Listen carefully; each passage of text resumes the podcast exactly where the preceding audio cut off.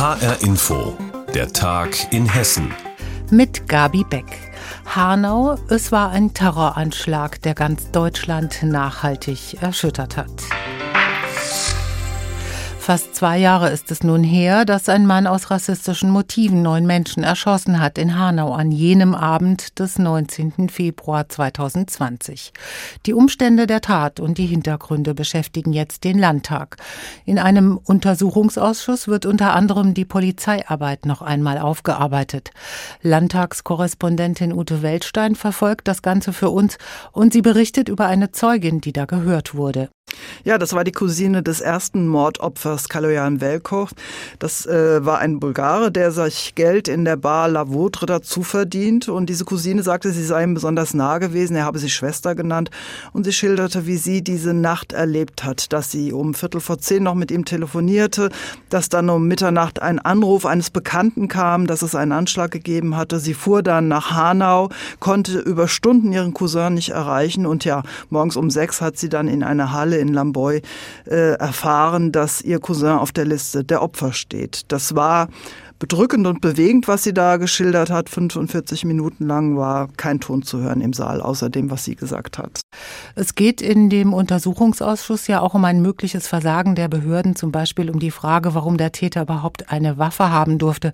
Was ist dazu gesagt worden? Ja, das ist ja auch das, was die Angehörigen bewegt haben. Die hessischen Behörden etwas falsch gemacht. Hätte man die Tat verhindern können, wenn alles anders gewesen wäre.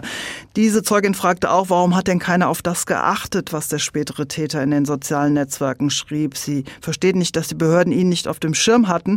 Das und auch wie es äh, zu dem Waffenbesitz kam, das herauszufinden, das wird im Lauf des Ausschusses noch eine Rolle spielen, wenn andere Zeugen gehört werden. Aber heute ging es weniger darum, Antworten zu finden, sondern mehr darum, den Angehörigen Raum zu geben, ihren Schmerz zu äußern und ihre Fragen zu formulieren. Welches Ziel verfolgt denn der Hessische Landtag überhaupt mit dem Untersuchungsausschuss?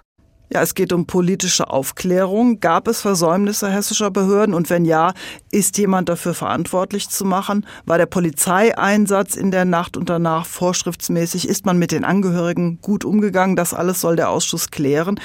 Die Angehörigen haben darüber hinaus noch mehr Erwartungen. Sie wollen neben der Aufklärung auch Gerechtigkeit. Sie wollen, dass die, die die Fehler begangen haben, bestraft werden, sagte die Zeugin heute, und dass so etwas nicht mehr passiert. Das sind natürlich sehr hohe Erwartungen an einen Untersuchungsausschuss.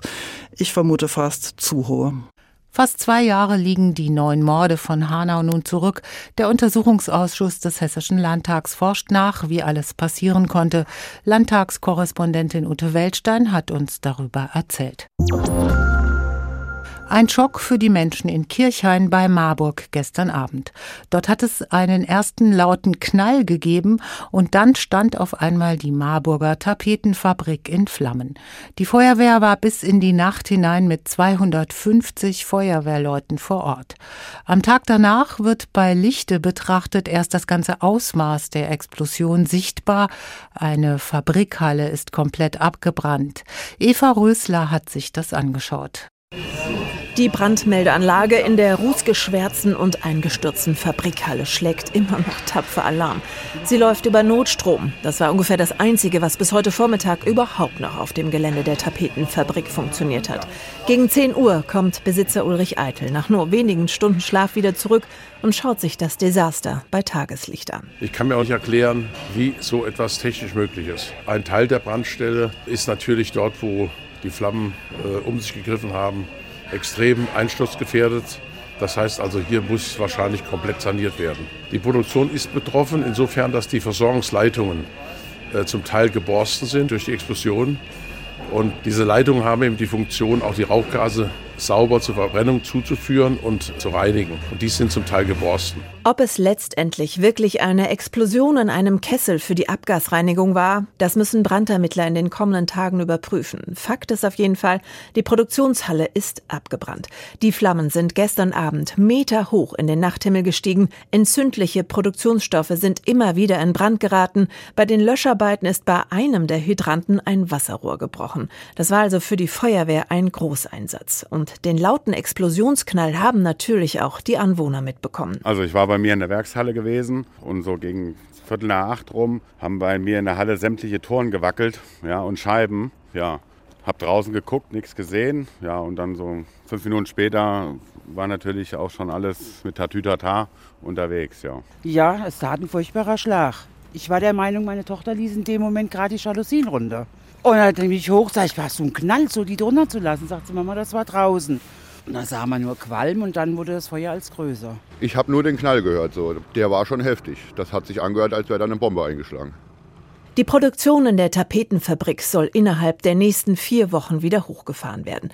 Bei all dem Schaden sind zum Glück nur drei Menschen der über 300 Mitarbeiter der Tapetenfabrik leicht verletzt worden durch die Rauchgase, aber auch sie sind mittlerweile aus dem Krankenhaus wieder entlassen. Die, die Marburger Tapetenfabrik stand in Flammen, Eva Rösler hat berichtet. Die Lego-Baustelle im Deutschen Architekturmuseum in Frankfurt ist seit Jahren ein Renner. Hier entstehen fantastische Bauwerke, nur leider nicht in Corona-Zeiten. Es musste also eine Alternative her. Steinchen aufeinandertürmen und das am besten digital. Das geht nämlich mit Minecraft, dem Computerspiel, das kleine und große Spieler begeistert. Das Deutsche Architekturmuseum hat also einen Minecraft-Wettbewerb ausgerufen. Bei Frankfurt 2009 1999 sollten Visionen für das Wohnen und die Stadt der Zukunft entwickelt werden. Aus 600 Einreichungen hat eine Jury die besten ausgewählt. Juliane Ort hat mit zwei der Sieger gesprochen. Franziska Eberle liebt Minecraft. Die Elfjährige aus Dieburg türmt auf dem Bildschirm Klötzchen auf Klötzchen und erschafft sich eigene Welten. Die sehen durch die verpixelte und eckige Anmutung zwar nicht sehr realistisch aus, bieten aber unendliche Möglichkeiten. Und das findet Franziska gut. Dass es kein Konzept gibt, wie man spielen soll, sondern einfach ein Haus bauen kann, wenn man was anderes machen will, was anderes machen kann. Beim Wettbewerb Frankfurt 2099 hat Franziska ein Haus gebaut. Und was für eins. Ein sehr hohes Haus, das ein ganzes Dorf in sich vereint. Und damit hat sie den zweiten Platz in der Kids-Klasse geholt. Ein Haus, das man eigentlich gar nicht mehr verlassen muss. Weil es schon so gut wie alles gibt. Kindergarten, eine Schule, Einkaufszentrum, Feuerwehr, Theater, Schwimmbad, halt sehr viel. Die Idee, wie mobil man in der Stadt der Zukunft ist, gehörte zu den Grundfragen bei Frankfurt 2099. Josef Heinrich Bogatzky alias The Joe Craft auf YouTube hat den Wettbewerb zusammen mit dem Deutschen Architekturmuseum entwickelt. Er wollte, dass auch in der Minecraft-Welt die großen Themen für Stadtplanung berücksichtigt werden. Einmal das Thema Mobilität, einmal das Thema Digitalität und das Thema Begrünung von Städten. Vieles davon hat David Kersten in seinem Gebäude vereint. Und damit hat der Elfjährige aus Niddertal in der Wetterau den ersten Preis gewonnen. Schon beim Betreten des Hauses wird es grün. Die Halle steht voller Bäume. Dann geht es durch einen Aufzug hoch und da beginnt dann der eigentliche Teil vom Hochhaus. Und zwar ist das sozusagen, sind das Bäume, die immer weiter hochwachsen und hochwachsen. Und das Hochhaus schlängelt sich sozusagen um die Bäume drumherum. Neben dem vielen Grün ist das Haus auch flexibel. Die Etagen können je nach Bedarf umgestaltet werden. Arbeiten, Wohnen, Freizeit, alles in einem. Und noch dazu Bio. Wände und Böden bestehen aus Pilzmaterial was quasi in Bausteinen gezüchtet wird. Die können dann aneinander geschraubt werden, geklebt mit umweltfreundlichem Klebstoff oder so. Davids Modell würde Architekten in der realen Welt vor einige Probleme stellen. Aber es hat Josef Heinrich Bogatzky und die anderen Jurymitglieder überzeugt. Es sollte jetzt nicht um realistische Umsetzbarkeit gehen, es sollte um Visionen gehen, um Ideen, wo kann Architektur hingehen? Was kann Architektur leisten?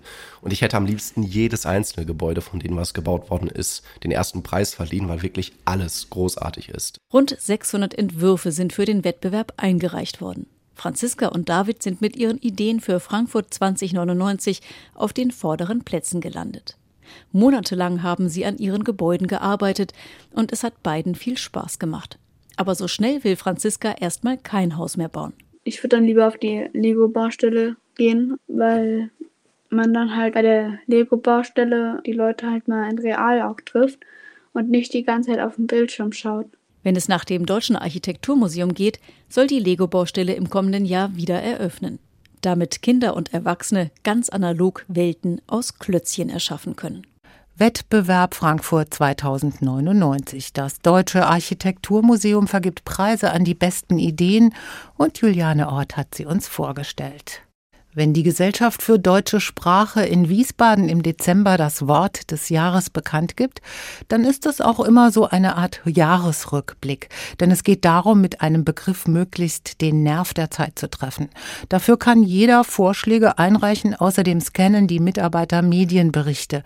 Heute war es mal wieder soweit. Das Wort des Jahres 2021 wurde gekürt und es lautet Wellenbrecher. Birgitta Söhling berichtet. Wellenbrecher, ein Begriff aus dem Küstenschutz und dem Schiffbau, ist Wort des Jahres 2021. Es steht für alle Maßnahmen, die vierte Corona-Welle zu brechen und hat sich nach heißer Debatte in der Jury gegen Boostern und Impfpflicht durchgesetzt, verrät Professor Peter Schlobinski, der Vorsitzende der Gesellschaft für deutsche Sprache das auch eine Rolle gespielt hat, dass er mit dem Wellenbrecher eine gewisse positive Perspektive mit verbunden ist und dass das auch eine kleine Ermutigung darstellt, wenn es uns gelingt, eben wirklich diese Welle und möglichst in der Zukunft dann auch Wellen zu brechen.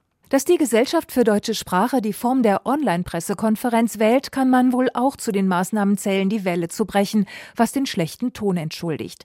Wie sehr die Sprachwissenschaftler tatsächlich den Nerv der Zeit getroffen haben, machen Reaktionen von Passanten deutlich, die weniger über den Begriff selbst sprechen, als davon, wie sehr sie ein Ende der Pandemie herbeisehen. Ja, finde ich passend. Es muss einfach eingedämmt werden und wenn man da die Infektionswelle sozusagen bricht, das wäre schon gut. Leider passt es, weil das ja die aktuelle Situation ist und wir würden sehr hoffen, dass gerade für unsere Kinder, dass die mal die Normalität ohne Maske wieder kennenlernen. Meiner Meinung nach nicht ganz, weil ein Wellenbrecher ist ja passiv und wir brauchen ja aktives Zutun von der Bevölkerung, dass die Wellen gebrochen werden. Jeder kann Vorschläge für das Wort des Jahres einreichen. Außerdem scannen Mitarbeiter der Gesellschaft Gesellschaft für deutsche Sprache die Medien. Am Ende muss eine Jury unter 2000 Begriffen auswählen. Die Hälfte der Top 10 in diesem Jahr sind Pandemiewörter, darunter auch Freitesten oder Lockdown-Kinder. Auf Platz 2 landete der Begriff Solidarität, geschrieben mit einem H in der Mitte. Peter Schlubinski. Die Wortkreuzung aus Solidarität und dem Flussnamen Ahr war ursprünglich der Name einer Hilfsaktion für hochwasserschädigte Winzer wurde aber auch darüber hinaus kennzeichnend für die große Hilfsbereitschaft. Ebenfalls eine Wortkreuzung der Begriff Flexit auf Platz 3, gebildet aus Pflege und Exit. Immer öfter verlassen Pflegekräfte wegen harter Arbeitsbedingungen und schlechter Löhne ihren Beruf. Ein ernstes gesellschaftliches Problem. Mit der Bundestagswahl haben sich 2021 die politischen Machtverhältnisse verschoben. Auch das schlägt sich sprachlich nieder mit den Begriffen Triell und Ampelparteien. Wellenbrecher ist das Wort des Jahres. Birgitta Söhling hat uns die Auswahl der Gesellschaft für deutsche Sprache in Wiesbaden präsentiert. Und das war der Tag in Hessen mit Gabi Beck.